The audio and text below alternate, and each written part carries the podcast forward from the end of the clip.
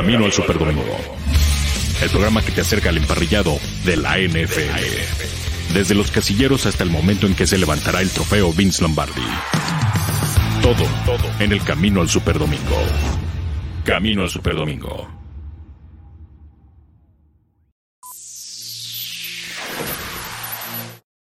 Hola, ¿cómo están? Muy buenas tardes. Bienvenidos a Camino al Superdomingo. Vamos a platicar este 9 de marzo, fecha límite para designar jugadores franquicia, para estar viendo ya lo que vendrá a corto plazo con el tema de la agencia libre, temas muy interesantes. Y si alguien le conoce bien a todo esto, es nuestro amigo Ian Rontry. ¿Cómo estás, Ian? Bienvenido al programa de Camino al Superdomingo.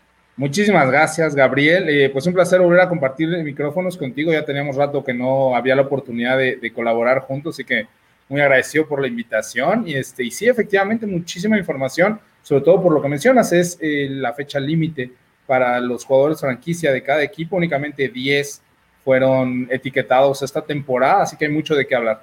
Sí, interesante este, este momento de la temporada baja dentro de la NFL bien eh, lo teníamos ya claro que el 9 de marzo era el día límite para esta situación.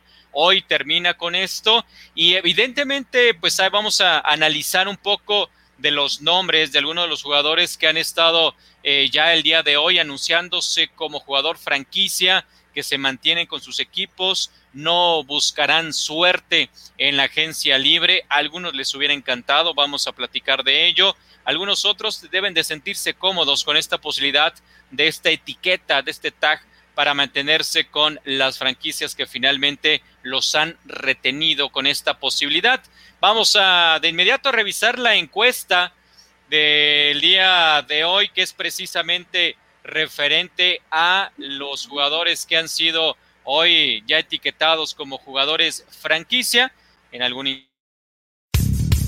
La encuesta del día. Camino al Superdomingo. La encuesta del día. El día de hoy estamos a todos ustedes de los jugadores etiquetados como franquicia por sus equipos en la NFL, ¿quién queda en la peor posición y con las ganas de probar la agencia libre? La opción A es Allen Robinson de los Osos de Chicago. Opción B es eh, Marcus May del equipo de los Jets. Cam Robinson, la opción C con los Jaguars. Y la opción D sería algún otro que ustedes consideren que estaría en una mala posición por haber sido colocado con esta etiqueta. De bote pronto, de inmediato, Ian, ¿a quién crees que no le vino bien esta etiqueta? Desde luego, Allen Robinson, mira, eh, no solo por la situación que él vive con los Ojos de Chicago, ha tenido excelentes temporadas a pesar de la baja de juego en cuanto a sus corebacks. Nunca ha tenido un coreback franquicia, nunca ha tenido un coreback que pudiera convertirlo a él uno de los mejores de la NFL y a pesar de eso, sus números son extraordinarios, siempre entre los mejores 25, 27, 30 mejores receptores de la NFL. Y eh, obviamente estos jugadores dependen en gran medida de la edad. Y entonces, eh, posiciones como la de receptor, donde sí dependes mucho de esas capacidades físico-atléticas, más que de la técnica, aunque obviamente todo cuenta, el hecho de que pueda perderse un año más la agencia libre con esta designación de jugador franquicia, me parece que es al que más le impacta. Por ejemplo, el otro caso de Cam Robinson no es que no sea malo para él, pero bueno, Cam Robinson también fue una primera selección y eh, ha tenido un contrato un poquito más jugoso, por así decirlo, Cam Robinson, y eh, no era de los jugadores más apreciados en la agencia libre rumbo hasta 2021, mientras que Allen Robinson quizás pudo haber sido el receptor mejor pagado del NFL con esta agencia libre. Sí, de acuerdo. ¿Qué, qué números de estos que mencionas eh, tiene este jugador, eh, el jugador de, de, los Osos de Chicago? Él llegó en el 2014 eh, a la, a la NFL con Jacksonville, estuvo con ellos hasta el 17 a partir de la temporada 2018 está con Chicago. Y como bien decías, esta temporada que concluyó 1.250 yardas, la segunda mejor de toda su carrera, solamente por debajo de la de 2015, su segundo año en la NFL, con 1.400 yardas. Y esta situación de tener sin un coreback, como bien decías, elite, que lo esté apoyando, sin alguien que realmente pudiera estar eh, funcionando con esta ofensiva o llevando esta ofensiva a los primeros planos, eh, tenía eh, unos, unos números bastante interesantes, seis, seis, touchdowns, es muy bajo el número de touchdowns conseguidos en esta temporada, pero él destacaba en una ofensiva bastante gris que ha sido la de Chicago ya por, por algunos años y esta situación evidentemente pues sí creo que no le vino, no le vino nada bien esperando tener la, la posibilidad evidentemente de, de, poder aspirar. Y lo que decías de Cam Robinson, el tackle ofensivo del equipo de Jacksonville, él sí ha estado toda la eh, vida como profesional con el equipo de los Jaguares, llegó en el 2017 y pues ahora se ha mantenido con este equipo, estuvo 16 partidos la temporada anterior, es decir, todo lo completó. Y creo que sí era uno de los jugadores que se sabía que como agente libre iba a empezar a recibir una serie de ofertas por sobre todo la posibilidad de estar sano en el campo de juego en una posición tan difícil que se puedan mantener los jugadores eh, toda la temporada. Él lo estaba consiguiendo ya con cuatro temporadas en la NFL, así que bien, eh, también coincido con contigo en este sentido que tenía seguramente varias opciones bastante interesantes para para poder eh, mantenerse en la agencia libre y en este sentido poder tener un contrato mucho mejor que lo que pudo obtener. ¿Alguno más, Ian? ¿Alguno más de los jugadores que hoy son etiquetados como franquicia que te hubiera gustado ver su eh, experiencia en, el, en la agencia libre? Bueno, sí, mira, por ahí me llama mucho la atención, a ver si podemos entrar a este tema más adelante. El caso de Chris Godwin, eh, de los campeones Tampa Bay Buccaneers, eh, yo veía muy difícil que se quedara con el equipo, eh, le ponen eh, la etiqueta de jugador franquicia y lo que me es más interesante de esto es el efecto dominó que causa. Inmediatamente empezamos a conocer que una vez que es firmada esta etiqueta franquicia por Chris Godwin, pues no alcanza el dinero para, para Barrett y para Lavonte David, ¿no? Dos agentes libres ah. importantes.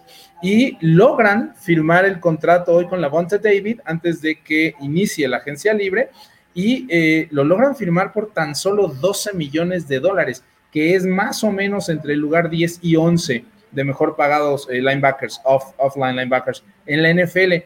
¿Qué es lo que nos dice esto? Y tras declaraciones de Lavonte David, que obviamente es uno de los mejores, quizás cuatro o cinco, ¿no? Middle linebackers, Mike linebackers en la NFL, eh, tomó menos dinero para poder quedarse con el equipo y poder seguir ganando sabemos que Tom Brady hace lo mismo, ahora lo hace Lavonte David. No me sorprendería nada que, que Tampa Bay regresara a Super Bowl, porque los líderes de Tampa Bay, estos que están llegando a la agencia libre y que merecerían muchísimo más dinero en el mercado abierto, están decidiendo ganar menos dinero y quedarse con el equipo para tratar de ganar otro Super Bowl. Es de esas cosas que quizás pasa desapercibida por nosotros como aficionados, pero cuando está la temporada regular y empezamos a ver qué equipos empiezan a jugar mejor y qué equipos son realmente contendientes para el Super Bowl, se nos olvida. Estos son los detalles que hacen que esos equipos sean realmente grandes. El bajo, eh, el bajo contrato de Tom Brady el año pasado simplemente cobró 19 millones de dólares, obviamente no es nada, ¿no? Un tope salarial, perdón, con un golpe salarial de 27 millones, pero 19 no es nada. La Bonte David, que por primera vez en su carrera, después de haber sido drafteado eh, de la Universidad de Nebraska, eh, ahora iba a experimentar la agencia libre y firma por tan solo 12 millones de dólares. Son 7 millones menos de los que ganan jugadores como, como Bobby Wagner, como CJ Mosley, eh, como Jalen Smith. O sea, es, es, una ganga para Tampa Bay y únicamente les queda Shaquille Barrett. Veo muy difícil que puedan firmar a Shaquille Barrett, pero aún así Tampa Bay queda casi completo para el próximo año. Correcto, sí, y lo que mencionabas, ¿no? Del linebacker Lavante David, quien hace algunos minutos prácticamente se llegó a un acuerdo con, con Tampa Bay para eh, firmar por dos años y 25 millones de dólares. Esto fuera de la parte de los jugadores que están con la etiqueta ya de franquicia, jugador franquicia. Otros jugadores que también hoy recibieron esta etiqueta fueron el eh, guardia de Washington Football Team, Brandon Scherf, también de los Broncos de Denver, el safety Justin Simmons, ya decíamos eh, lo de los Jets, en los Gigantes, un eh, tackle, también un liniero ofensivo, em, Leonard Williams fue parte de los que terminaron siendo etiquetados y los ya mencionados como Godwin. Y por acá un amigo de nuestro auditorio coincidía con esta parte, dice Mau Río, saludos Mau, dice Allen Robinson, sin duda es quien más pierde en este sentido. Y aquí estamos teniendo esta eh, tabla muy eh, representativa y significativa con datos importantes de cuánto llevan los jugadores en la liga, de los que hemos estado mencionando. Acá le agregamos a Marcus Williams eh, de los New Orleans Saints. Y acá hay más, ¿no? En Panteras Taylor Morton, los mencionados con Washington Jets y Broncos. Y la edad que tienen y los años de la NFL en los que están oscilando, que son entre los cuatro y los siete años aproximadamente. Eh, Ian, en esta parte, y antes de pasar al siguiente bloque leer un poco de los comentarios de la gente que nos están eh, llevando, eh, realizando amablemente, em, ¿cómo ves el tema para un jugador en general que finalmente termine siendo etiquetado como, como jugador? Franquicia? ¿Qué tanto pierde o qué tanto pudiera ser contraproducente para un jugador este tipo de etiqueta? En la mayoría de los casos es contraproducente. Yo diría que eh, lo que más buscan los jugadores, sí, obviamente es dinero, es la retribución justa por su, por su trabajo, pero lo que buscan es seguridad. Ellos no saben en qué momento una lesión devastadora va a acabar con sus carreras o, o simplemente la acumulación de lesiones los puede llevar al decline en sus capacidades físicas y atléticas. Entonces, más que el dinero, el dinero pasa como un segundo plano, lo que buscan es seguridad.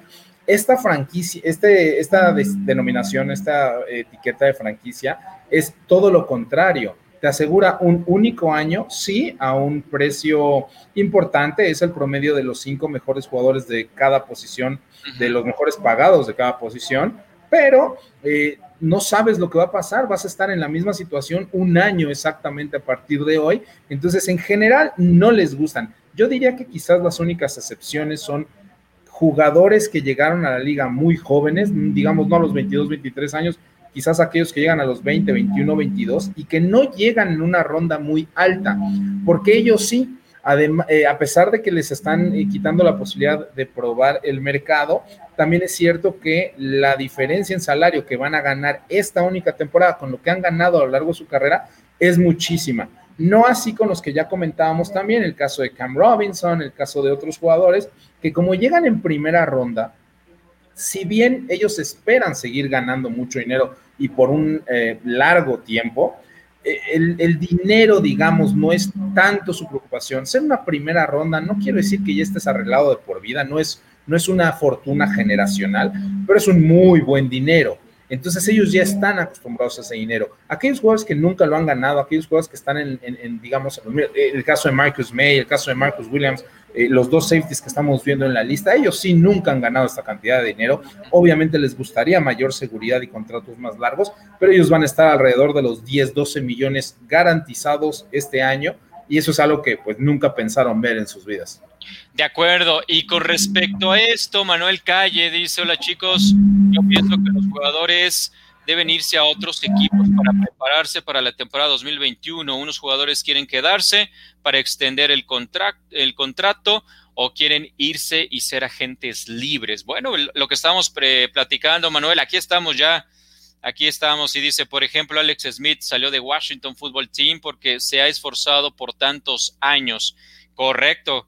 Em, también por acá em, dice que la opción a, la de Allen Robinson, es la que considera que fue el mayor perdedor al tener este etiquete en este momento. Muchísimas gracias, Manuel. Coincidimos una vez más en este punto. Mariana Vega, saludos desde Puebla. Muchísimas gracias, Mariana, por estarnos siguiendo en esta fecha clave dentro de las actividades de la temporada baja de la NFL.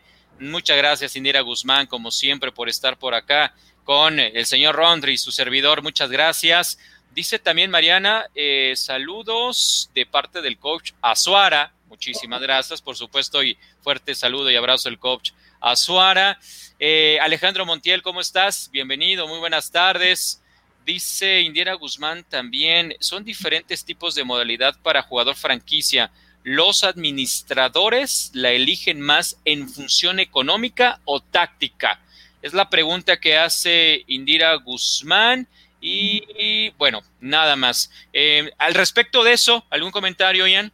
Pues sí, generalmente los gerentes generales tratan de poner eh, la franquicia sobre las posiciones que son más baratas, por un lado, y dos, que en la generación específica del draft que se acerque, no haya un mercado profundo, digamos. Eh, en este caso, si se fijan, estamos viendo a muchos safeties. Safeties es una de las posiciones más baratas en la NFL. Y, eh, y, no viene una posición, no viene una generación profunda de safeties en el draft. Entonces es mucho más fácil y cómodo para un equipo poner eh, la etiqueta de franquicia a los safeties. En este caso, se quitan del problema, no tienen que encontrar un safety en el draft de este año, que no vienen muchos, no es una de las, de las generaciones débiles, digamos, de las posiciones débiles en el draft que viene. Y no gastas tanto dinero, decimos 10, entre 10 y 12 millones están los salarios de, de los safeties como, como etiquetados, jugadores etiquetados como franquicia. Entonces son contratos que todavía casi cualquier equipo puede administrar cómodamente. Hay que recordar para nuestros amigos que estos contratos franquicia o de jugador franquicia tienen que estar garantizados al 100% y que los equipos que otorguen esta franquicia a los jugadores tienen que estar por debajo del tope salarial y obviamente con ese espacio en el tope salarial antes de que empiece la agencia libre. Entonces no es lo mismo etiquetar a un safety, insisto, por 10, 12 millones de dólares que etiquetar a un coreback por 35, que etiquetar a un ala defensiva por 19, que etiquetar a un tackle ofensivo por 17. O sea, realmente necesitas tener mucho espacio en agencia libre, en tope salarial para poder etiquetar a un jugador. Entonces, siempre lo que vemos es etiquetar, etiquetar a jugadores de posiciones no tan caras, insisto, los safeties, las alas cerradas, los corredores, porque eso te permite eh, pasar tu problema al siguiente año, a una generación después del draft, y con un contrato más o menos eh, este, accesible, ¿no? Para, para tu equipo. De acuerdo.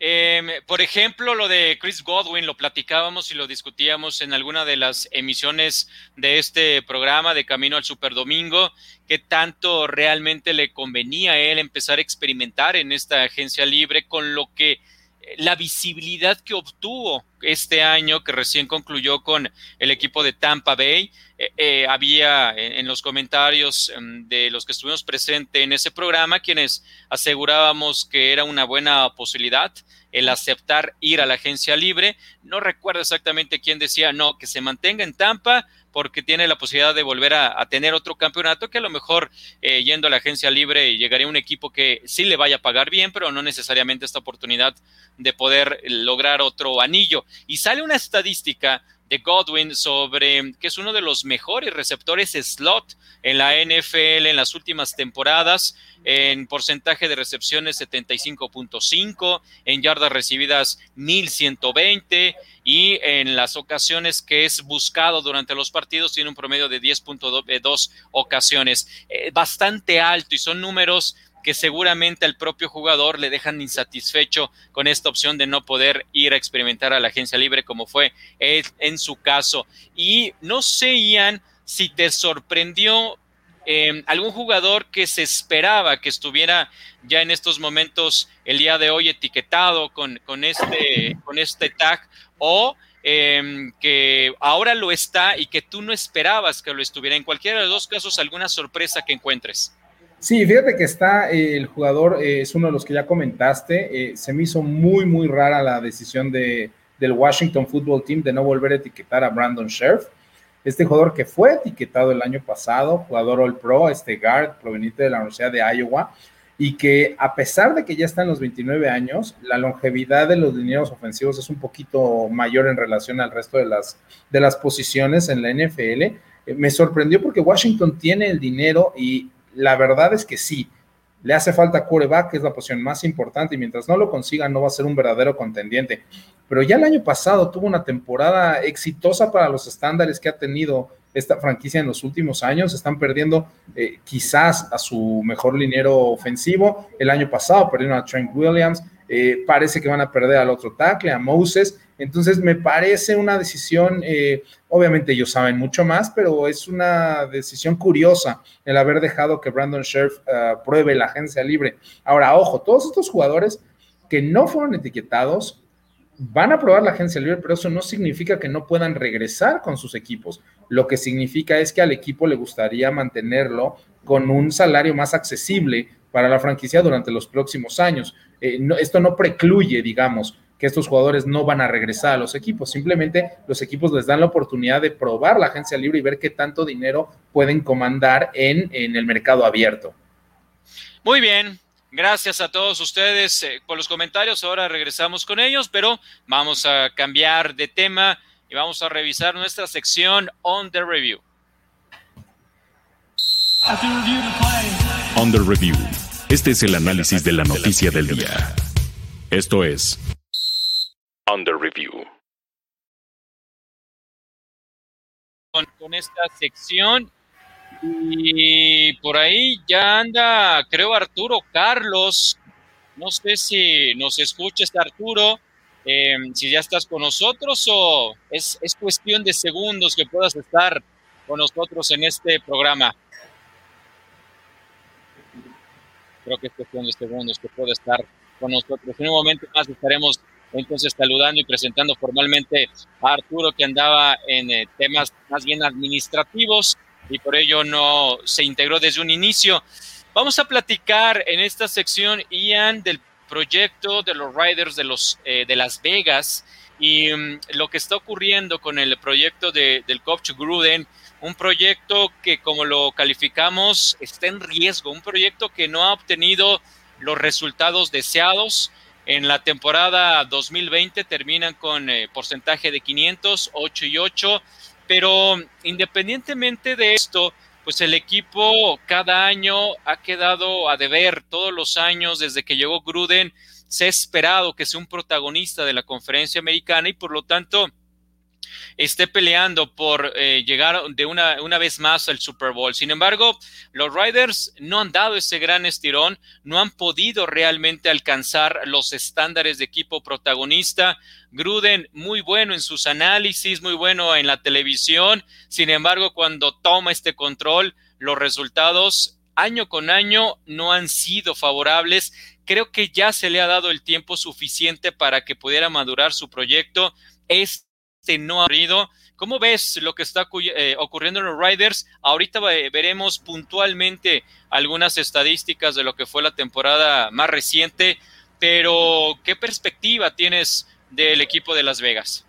Fíjate, nunca pensé eh, estar ante un micrófono diciendo lo que voy a decir, pero para mí el problema viene de la front office, del gerente general, de Mike Mayock, que sí, desde luego son las personas que más saben en, pues en nuestro ámbito, ¿no? Del escauteo y de la, de la construcción de un roster. Pero, pero creo que las decisiones que se han tomado como franquicia, en el caso de los Reyes, los últimos dos años, ahora este tercero, desde que John Gruden decidió traer a bordo a, Mike Mayock, reflejan eh, un estilo y una filosofía muy claras que son eh, generalmente draftear a jugadores de programas exitosos, eh, totalmente limpios estos jugadores, todos son capitanes de su equipo, todos son eh, titulares durante varios años, impecables ciudadanos, y todo eso en el papel suena muy bien, pero ¿cuántas veces en los drafts anteriores no, nos, no hemos visto que dejan quizás a mejores jugadores eh, o con calificaciones mejores en el tablero, en el board, por no arriesgarse? Y el problema de no arriesgarse, yo no, no, no estoy criticando en sí eh, que tengas que arriesgarte toda la vida, es lo que nos han dado los Raiders los últimos años, equipos de 8 y 8. Nadie está diciendo que los Raiders estén para tirarse a la basura o que, o que sean un mal equipo. Lo que estamos diciendo es que para dar ese último paso necesitas tener buenos jugadores. Y lo que han hecho los Raiders filosóficamente ha sido tomar a los jugadores más seguros, los que quizás no tienen tantas lesiones, los que quizás tienen más eh, juegos jugados, capitanías en sus universidades, y eso nos hace eh, lo que decimos, equipos sólidos, pero no equipos muy buenos. Ahora, el problema también que hay es John Gruden tiene toda la libertad del mundo, a pesar de tener un gerente general, sabemos que John Gruden es quien elige a los jugadores, Mike Mayock sirve más como, como un scout estrella, por así decirlo. Y entonces, si estos problemas continúan, no se va a ir John Gruden, se va a ir Mike Mayock. Vamos a revisar un poco de las estadísticas que tuvo este equipo en el 2020. Fue la ofensiva número 8 en toda la liga, nada mal, con 386.3 yardas por juego. Em, eh, en cuanto a puntos, la décima con 27.14 en promedio. En cuanto a la defensiva, Em, aquí estamos también visualizando ya esta gráfica, esta infografía en este caso. Eh, la defensiva total fue la número 25, ahí se empiezan ya los problemas. 389.1 yardas por juego, 30 a nivel toda la NFL en cuanto a puntos recibidos por partido, 30 de 32. Ahí está solventado gran parte de los problemas de este equipo. En estos momentos tienen un tope salarial disponible de menos 6.5 millones de dólares, es decir, tienen que empezar a hacer reestructuraciones de varios contratos de manera urgente para poder eh, tener la posibilidad de atraer talento que les permita ser competitivos. ¿Quiénes son principales agentes libres del equipo de los Riders? Acá los estamos observando. Eh, el receptor eh, Nelson Aguilar, Denzel Good, eh, Good eh, Eric Harris, Nicholas Morrow, el linebacker, son parte de los jugadores que están eh, con esta posibilidad de abandonar el equipo, de, salir. Tenemos más jugadores en esta situación, como Jonathan Hankins, Malik Collins también está como agente libre. bueno, pues ahí están una cantidad importante de jugadores. Ahora les digo, eh, bueno, no tengo el dato total, pero sí son cerca de 15 jugadores que serán, eh, que son, que son agente libre. Eh, Tack McKinley también se me escapaba en esta lista. Y cortes eh, potenciales, Jet Hit, con él se ahorrarían 3.2 millones en este 2021 en caso de que el safety abandonara el equipo, el procedente de Dallas. Eh, Brandon Parker, con él se ahorrarían 2.2 millones en el 2021 y podrían salvar esta situación de estar por encima del tope salarial 6.5 millones. En el draft, Ian estarán seleccionando en el puesto número 17 los Riders. ¿Qué necesitan? ¿En dónde se tienen que enfocar eh, los esfuerzos y la atención del equipo de Las Vegas en el próximo draft? Y también pensando que en la posición número 17, bueno, ¿qué te puedes encontrar en esas posiciones que tienes una prioridad en estos momentos? Claramente la situación para los Raiders no se ve nada bien en la defensiva. Además, eh, pierden a dos posiciones muy específicas, son los linebackers y los edge players. Estábamos viendo que Big Beasley ahora es agente libre. Eh, estábamos viendo que se hicieron hoy de la Marcus Joyner, se hicieron hoy de Trent Brown, el tackle ofensivo que provenía de, de, los Raiders. Entonces ya están empezando a tirar contratos que les permita reducir ese tope salarial y mantenerse abajo, porque cuando inicia la liga, eh, administrativamente hablando, el día 14 de marzo, ellos tienen que estar abajo del tope salarial. Entonces, estos jugadores van a empezar a salir de los equipos a la voz de ya, y por eso hemos visto tantos cortes estos últimos días, horas y semanas. Ahora, los Raiders necesitan defensa.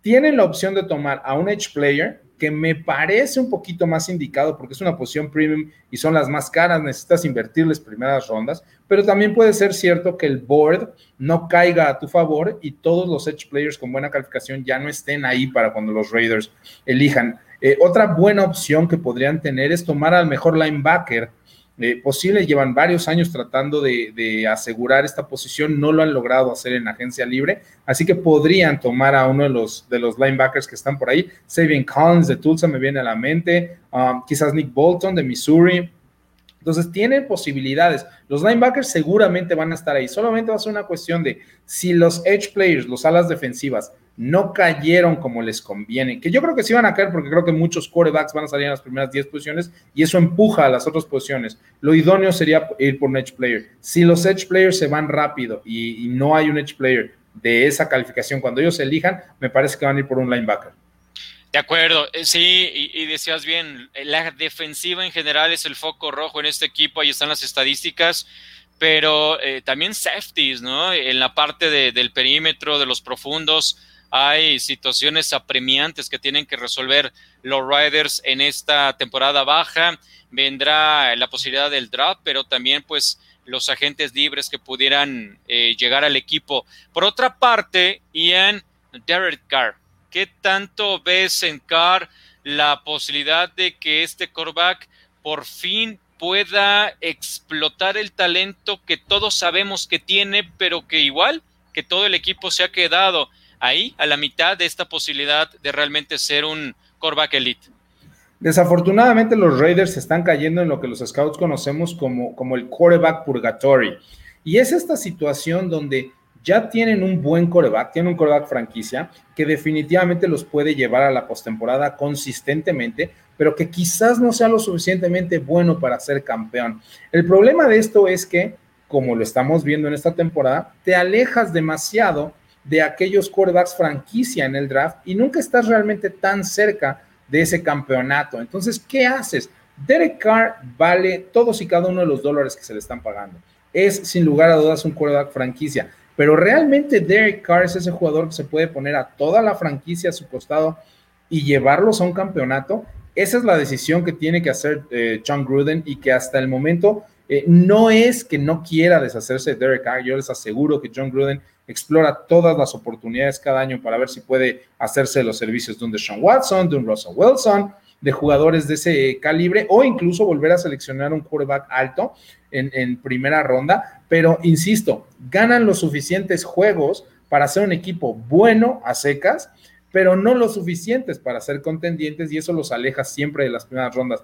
Yo creo que Derek Carr es un buen quarterback, me parece que en ciertos momentos de su carrera o incluso de temporada a temporada está entre los mejores 11, 12, quizás 10 quarterbacks de la NFL, pero no está ni remotamente cerca de los primeros 6 o 7. Y entonces eso te crea un problema. O sea, Derek Carr no es un jugador que vaya y vaya a vencer eh, por, por sus capacidades constantemente a los Patrick Mahomes, a los Russell Wilson, a los Aaron Rodgers, a, a los Lamar Jackson. Entonces necesita equipo, pero tampoco te puedes deshacer de Derek Carr porque es muy difícil conseguir un upgrade, alguien mejor que pueda llevar a los Raiders a un mejor lugar. No se nos puede olvidar que el señor Gruden tiene un contrato por 10 años y 100 millones de dólares en este ambicioso proyecto que tienen, por cierto, con su extraordinario, lujoso y costoso estadio. Obtuvieron dos victorias y seis derrotas en el 2020, que fue el año de debut de este escenario allá en Las Vegas. Mucho que cambiar. Creo que va a ser distinto con la afición. Yo sé que ellos no juegan, pero sí generan algo diferente en el, en el ambiente, en la parte mental de los jugadores. Y si en el 2021 podrán tener ya afición en este escenario, evidentemente creo que también podrían tener ya un resultado distinto ese 2-6 con el cual terminaron como locales.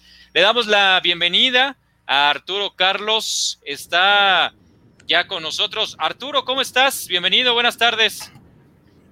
Bien, Gabo, gusto en, saludarles ya. Y pues imagínate, el único lugar en Las Vegas donde la casa no gana, eh, pues están quedando muy, pero muy mal para estar en la ciudad del pecado, ¿no? Muy mal, eh, lamentable, ¿no? Lamentable arrancar de esa manera, pero yo creo que las posibilidades de que esto vaya cambiando se van a ir esclareciendo cuando la afición ya, la loca, divertida y excéntrica afición del equipo de los Riders pueda tener presencia en ese inmueble. Sí, y, es algo que, necesitan. Y yo ya que, que, comentaba Ian, ¿no? Lo de Mike Mayo, creo que eh, tú decías bien que han buscado a esos jugadores ganadores, a los que son ejemplares, a los que han hecho una, una carrera relativamente intachable o, o muy productiva dentro de la NCAA yo creo que también algo de lo que han eh, llevado a cabo y es un poco lo que como analista hacían, y no es porque tú seas uno de ellos, pero técnicamente te lleva a hacer algo empírico, es decir, tú, tú evalúas jugadores y hasta ahí queda tu trabajo, que es el caso de Mike Mayo. Una cosa es cuando los evalúas y que ves cierta proyección de inmediato, que tanto techo pueden tener, etcétera, pero ya no es lo mismo en el día a día, en el campo de entrenamiento, lidiar con un Antonio Brown, entre otras cosas que evidentemente pues creo que le han complicado un poco el panorama a Mike Mayer, ¿no? El, el vivir la vida de de veras ya en un, en un equipo. Efectivamente, Arturo, y fíjate que año con año, desde que llegó Mike Mayock, vemos las selecciones de primera ronda de los Raiders y siempre son estas selecciones sorpresivas de jugadores que, que no estaban acomodados en el slot que lo toman empezando por Clelin Farrell, aquel ala defensiva de Clemson, que en su mismo año de drafteado eh, fue mandado a la banca por otro novato, quinta selección, Max, Crosby, de, Eastern Washington, de Eastern Michigan, discúlpeme. Y, un año después lo hizo con John Abrams, este capitán eh, de tres años de Mississippi State, este safety, eh, ¿no? muy golpeador, capitán y, muy sólido como, como individuo y como ciudadano, pero que evidentemente no es un jugador primera ronda, ¿no? Un strong safety de esas características. Y obviamente el peor caso, el de Damon Arnett, este corner de otra vez de la Universidad de Ohio State, campeón nacional, con, con, muchos reflectores, eh, jugadores intachables de conducta, de, de, de, de, cómo se manejan ellos mismos de imagen dentro y fuera del campo, pero que evidentemente no son los mejores jugadores en ese slot o no son de los mejores jugadores de la nación, como el caso de Clayton el número 4, y que los tienen donde están hoy, un equipo sólido, bueno, a secas, 8-8, pero con muy poco que mostrar tras estos drafts. Vamos a leer un poco. Eh, Arturo, ahorita te doy otra vez la palabra. Dice, por ejemplo, Diego Guarín Osorio, no se puede tomar a Derek como el principal culpable. Sin buena defensa, sin una mejor línea, no pueden subsistir. Muchísimas gracias por, por los comentarios que nos están eh, haciendo. Manuel Calle dice, Las Vegas Riders ha sido un equipo chico con el récord 8 ganados, 8 perdidos. Su quarterback Derek Carr deberá dar un gran esfuerzo y dar fuerza para apoyar al equipo. Ahí están también eh, nuestros eh, seguidores metiéndose a este, a este tema. Y por ejemplo, Lidia Guzmán dice, buenas tardes, si buscan situación económica, mejor, aunque Card, el detalle es cómo resultará el tema lesiones para la siguiente temporada. Yo sí creo se adelantaron. Ahora sí, Arturo, adelante. Sí, un poquito encaminado a lo que mencionaba Ian, ¿no? Jugadores que en el papel lucen como grandes prospectos y terminan siendo pues relegados por jugadores que vienen de, con esa hambre para tratar de, alcanzar posiciones y creo que es algo que, bueno, pues sí le está afectando hasta el momento a los Raiders en esta calidad. Selecciones, hoy no podemos señalar, sí, fue muy cuestionado también, hay que dejar a un lado, ¿eh? eh hay dos partidos que, que Daniel Mancarrez se le fue a la yugular a, a precisamente al Chucky, ¿no? El juego contra los Dolphins, que, que fueron un poco tibios. Y antes también el juego contra los Los Ángeles Chargers, los dos en casa, que dejaron escapar en los últimos segundos los, los Raiders y que, bueno, evidentemente, pues eh, son dos victorias que los hubieran puesto con un récord de 16. Me parece que, que no están tan mal, pero si hoy analizamos a los Raiders y los comparamos con el equipo de ayer que fueron los Cardinals, me parece que los, que los Cardinals están por encima de las proyecciones hacia lo Perdimos ahí Arturo.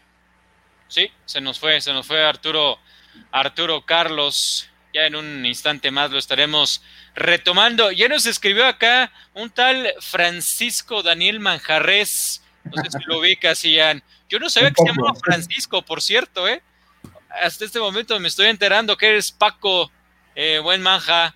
Dice Daríos Edward Bay. Saludos, amigos. Muchas gracias por estar hoy como, como auditorio en este programa y bueno, me, sorprende que apenas me estoy enterando que eres, que eres Paco Manjarres. Eh, Arturo, ahí andas otra vez. Sí, pues andan de, intrusos por ahí echándonos llamadas, pero ya, ya les dijimos que, que, no nos están cobrando ahorita la renta, por favor. Venga, te escuchamos, ya estabas cerrando este comentario. Sí, o sea, la proyección de los Cardinals, ¿no? Ah, yo veo mejor a los Cardinals para este 2021 que a los Raiders y eso que podríamos hablar que fue un equipo de 10-6 estos Raiders y se hubiesen llevado esos dos triunfos, ¿no? contra los Dolphins y contra los, Chargers. Estoy de acuerdo, me parece que si el día de hoy enfrentáramos a, los Raiders y a los Cardinals, 10 eh, juegos, los Cardinals ganarían 6 o 7.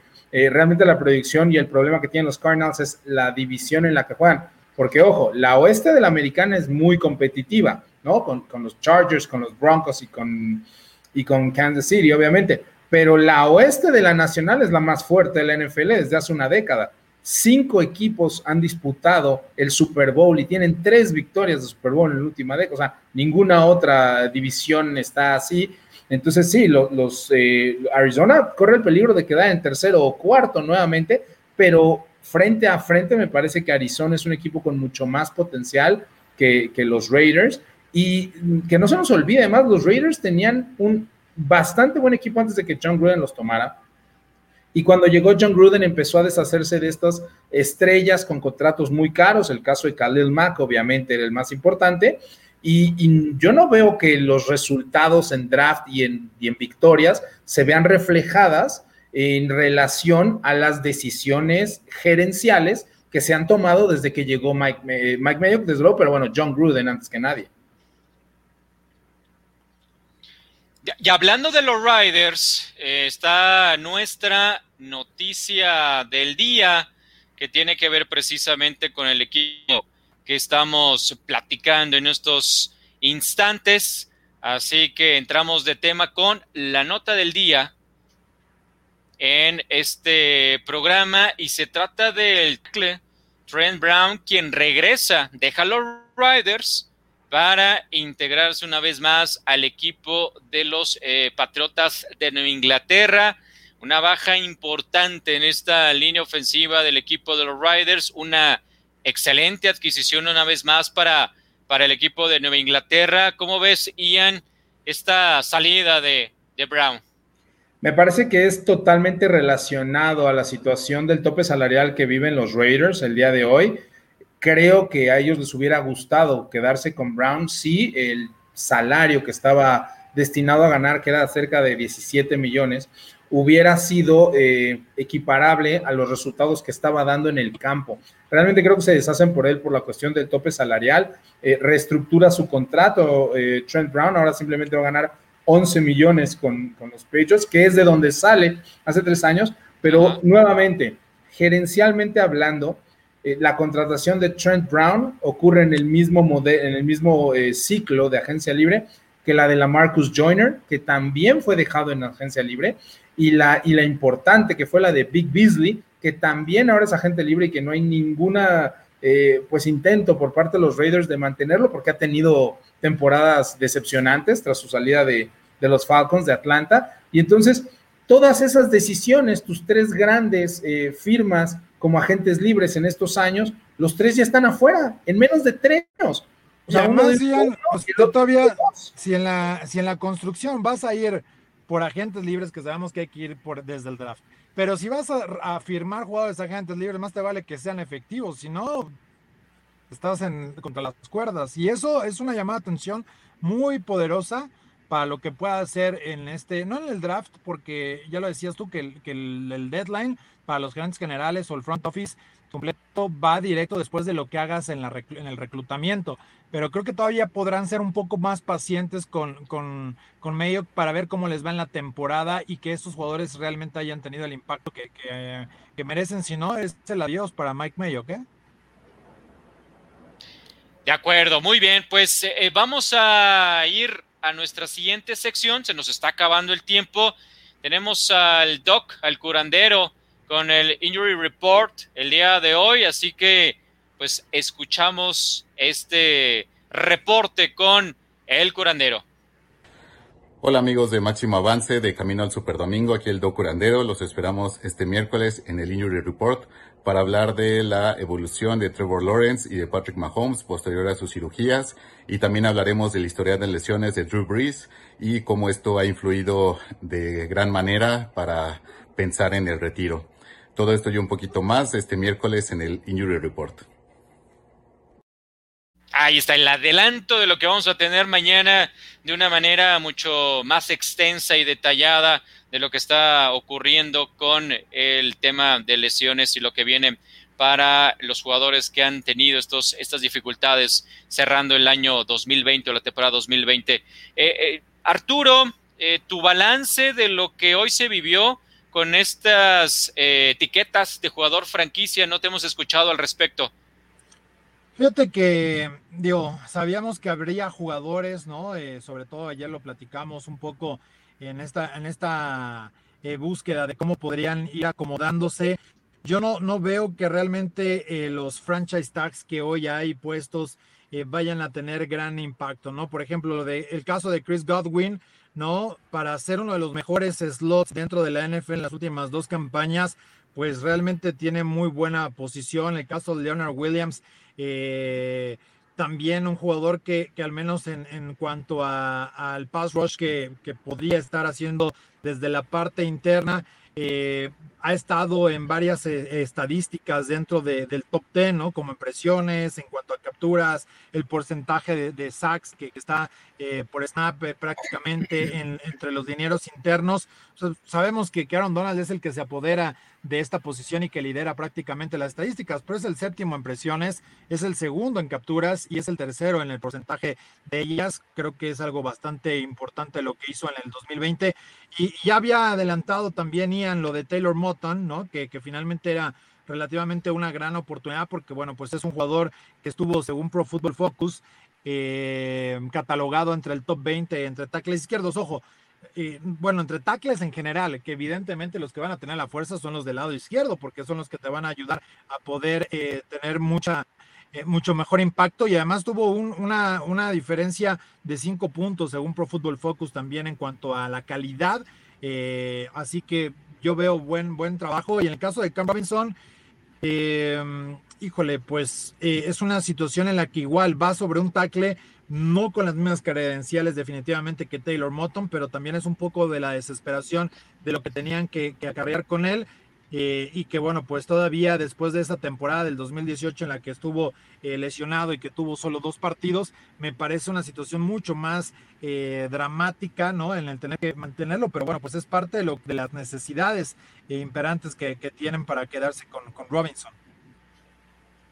De acuerdo, muy bien, pues ahí está esta parte del tema central que hemos tenido el día de hoy. Vamos a nuestro siguiente nota del día. Tenemos más notas del día y es referente a Kyle Long, quien ha asegurado que quiere regresar a la NFL tras un año de, ausencia. Acá lo estamos observando ya en pantalla para todos ustedes. Es parte de las noticias, Ian, que hoy se han eh, dado. Em, ¿El tiempo le alcanza para tener un regreso exitoso a la NFL? Me parece eh, no voy a decir mala la decisión porque tras su retiro es evidente que lo que pueda conseguir es mejor que seguir ganando cero dólares. Pero es un año complicado para los agentes libres, lo hemos estado diciendo, el tope salarial por primera vez en la historia decreció, estaba en 198.8 millones el año pasado, eh, se espera que esté sobre los 182, 183, máximo unos 185, 187 este año. Entonces, obviamente hay menos dinero en la calle muchos de los jugadores que en estos momentos todavía están bajo contrato van a ser o reestructurados o cortados y estar en la calle en los próximos días previos a la agencia libre. Y eso significa que como no hay dinero en el mercado, estas personas van a tener que aceptar eh, primero menos dinero y segundo contratos más cortos para poder volver a entrar a la agencia libre rápidamente cuando vuelva a haber un boom, digamos, en el tope salarial. Entonces, si de por sí va a ser una de las agencias libres más competidas en, la historia de lo que conocemos, ¿no? Desde que inició esta tendencia, pues el hecho de que Kyle Long salga del retiro, que no haya estado jugado algunos años, que no haya tape de cómo se desarrolló estos últimos años y además competir contra un eh, mercado, digamos, empequeñecido por el poco dinero que hay, no es la mejor decisión de Kyle Long. Lo que pasa es que obviamente pues estaba ganando cero millones de dólares sentado en el sofá de su casa. Eh, esto obviamente pues, pues le va a beneficiar a él, pero no es la mejor decisión en cuanto al punto de vista de negocios, porque muchas veces arriesgas tu cuerpo y tu integridad física como jugador, como cualquier jugador de la NFL, quizás no por el valor que realmente merecerías este año, pero bueno, es lo que hay. 32 años, Arturo. O sea, no es mucho tiempo el que ha estado fuera. O sea, jugó el 2020. Y, para un tipo que. Pero ¿cuántas lesiones? Pues, eh, sí, de acuerdo. Y, sobre todo que también hasta tuvo que hacer esa transición de tackle a, a Yo creo que es un jugador que va a aprovechar.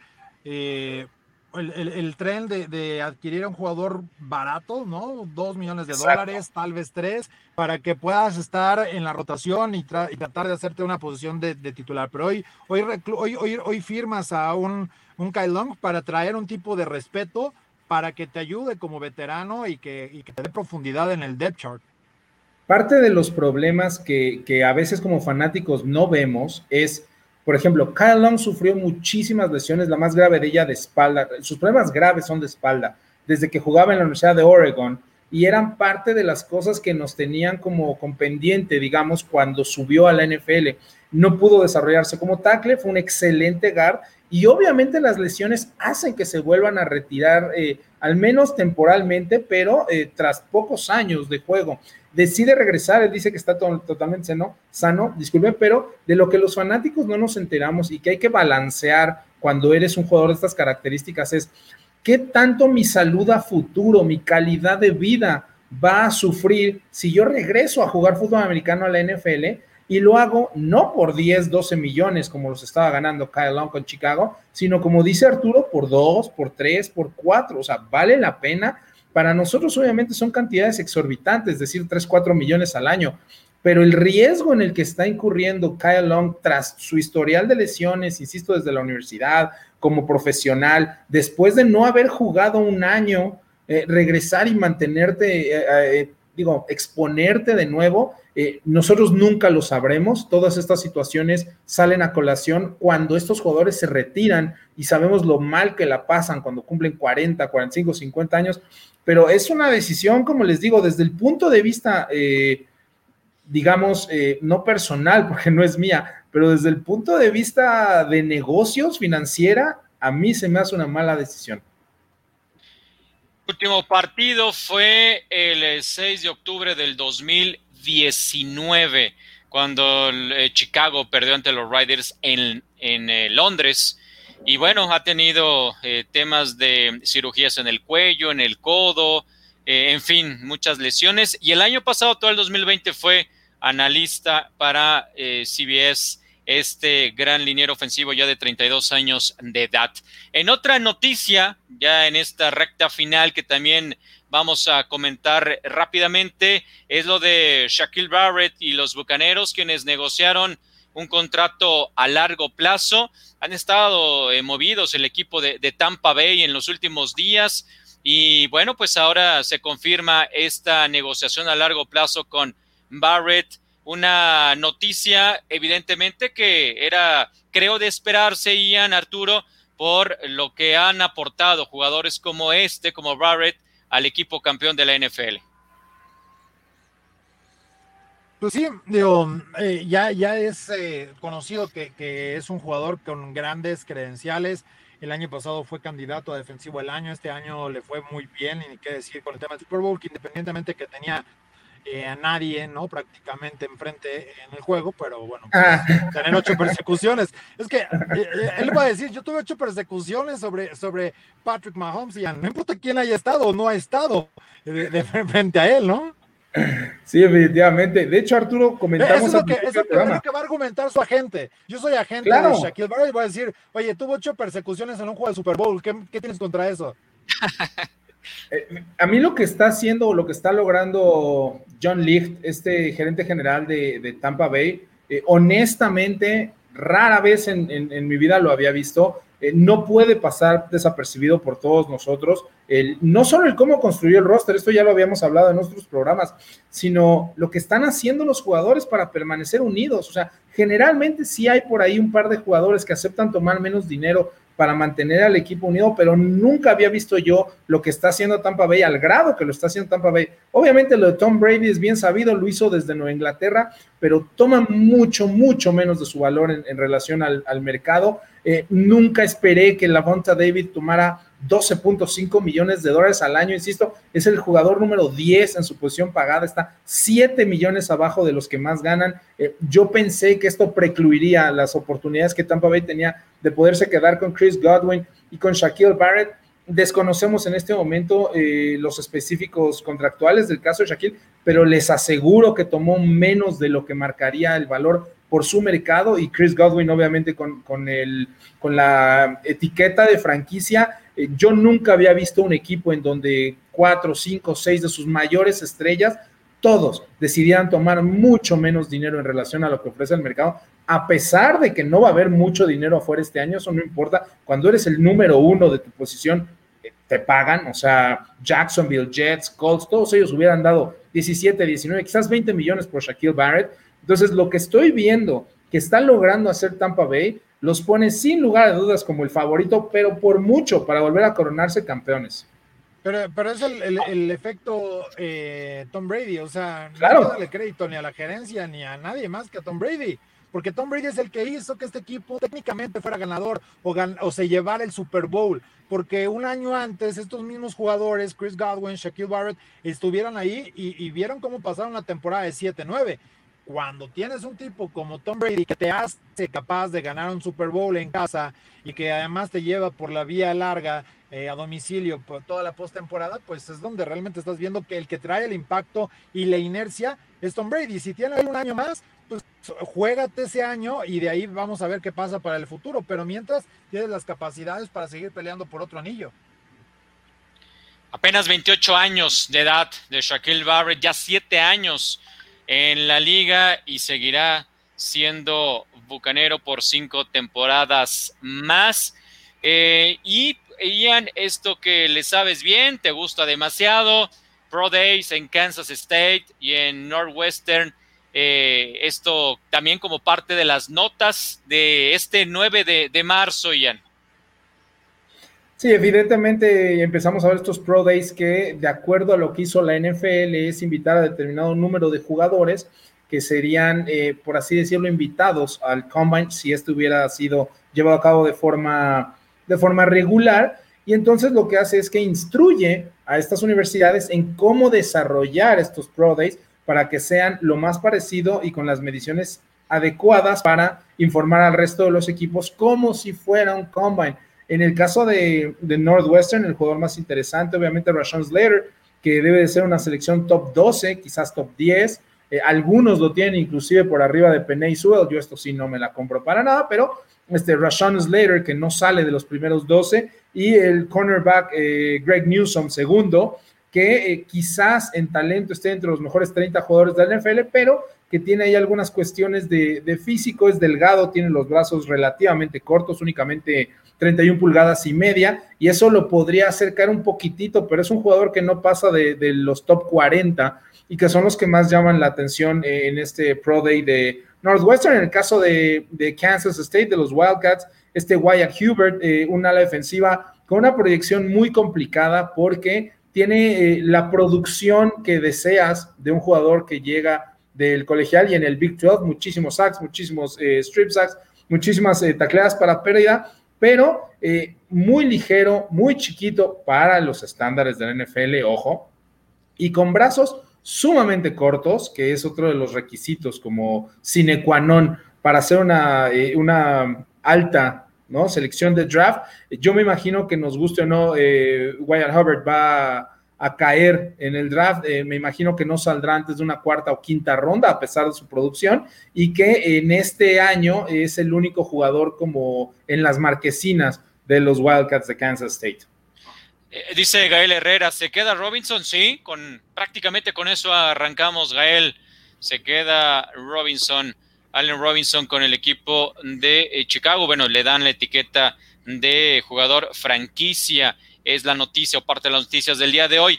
Rápido, porque ya se tiene que ir nuestra productora con otras emisiones. Los invitamos a Mesa de Acero, los invitamos a Kickoff and Pride, que están ya o desarrollándose o por arrancar estas dos producciones que también tenemos este martes para todos ustedes. Efemérides, las efemérides, un día como hoy, ¿qué ocurrió? Un 9 de marzo, pues en el 2017 los eh, Patriots firmaron a Stephon Gilmore, este cornerback, cinco años, el contrato por 65 millones de dólares. Fue eh, Gilmore cuatro veces seleccionado al Pro Bowl, el jugador defensivo del año en el 2019 y también evidentemente campeón del Super Bowl el 53. Así que esto ocurrió un día como hoy, este contrato multimillonario. ¿Y quienes cumplen años este 9 de marzo dentro del fútbol americano profesional.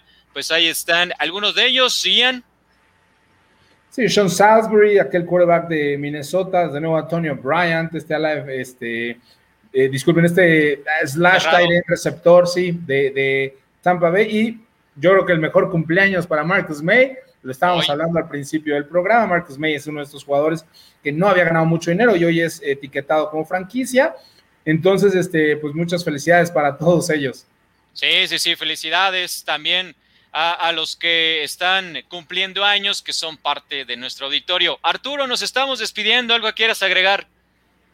No, pues eh, esperarlos mañana. Tenemos máximo avance de University para estar platicando un poquito más de lo que sucede dentro de pues este camino hacia el draft, ya que, se, pues, se acerca para finales de abril y que vamos a estar transmitiendo para toda la gente que nos acompaña también en las transmisiones del Octavo Sports.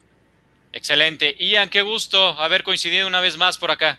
Muchísimas gracias por la invitación nuevamente, Gabriel, eh, Arturo, gracias por, permitirme compartir los micrófonos con ustedes. Gracias también a nuestras productoras y no dejen de ver Máximo Avance. Sí, muchísimas gracias a Jess Villegas en la producción. Mi nombre es Gabriel Pacheco. A nombre del el equipo que hace todos los días camino al Super Domingo, le doy este agradecimiento por seguirnos y mañana, ya saben, después de las 6 de la tarde, pero todo el día con la información a través de nuestras redes sociales y de www.maximavance.com para que estén al tanto de lo que está ocurriendo en el fútbol americano, tanto de la NFL como nacional. Gracias, muy buena noche. Esto fue Camino al Superdomingo, el programa que te acerca al emparrillado de la NFL. De la NFL.